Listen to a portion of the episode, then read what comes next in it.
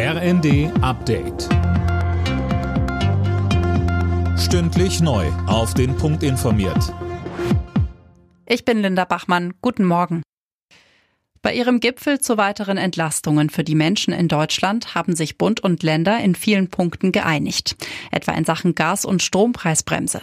Bei den Gaspreisen soll die Deckelung bei 12 Cent pro Kilowattstunde liegen, beim Strompreis bei 40 Cent.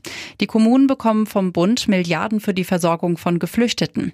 Außerdem steht die Finanzierung für das 49-Euro-Ticket. Bundesverkehrsminister Volker Wissing. Nie war es einfacher, Bus und Bahn zu benutzen als mit diesem neuen Deutschland-Ticket, das wir nun so schnell wie möglich einführen wollen. Wir machen damit hilfreiche Angebote, um klimafreundliche Mobilität für jede und jeden überall anzubieten.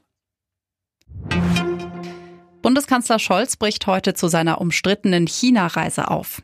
Im Mittelpunkt stehen die wirtschaftlichen Beziehungen. Fabian Hoffmann weiß mehr. Kritik kommt etwa von Menschenrechtsaktivisten, aber auch von der Opposition und selbst aus den Reihen der Ampelparteien heißt es, das ist die falsche Reise zum falschen Zeitpunkt. China ist zwar Deutschlands wichtigster Handelspartner, nimmt es mit den Menschenrechten gelinde gesagt aber nicht so genau. Stichwort Uiguren. Außerdem ist da der Taiwan-Konflikt und es hat gerade erst der russische Überfall auf die Ukraine gezeigt, welche dramatischen Folgen es hat, wenn man sich von autokratischen Systemen abhängig macht.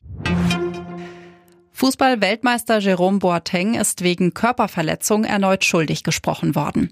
Das Landgericht München verurteilte den Ex-Bayern-Profi im Berufungsprozess zu einer 1,2 Millionen Euro Geldstrafe. Die Kammer war davon überzeugt, dass er seine Ex-Freundin 2018 geschlagen hatte.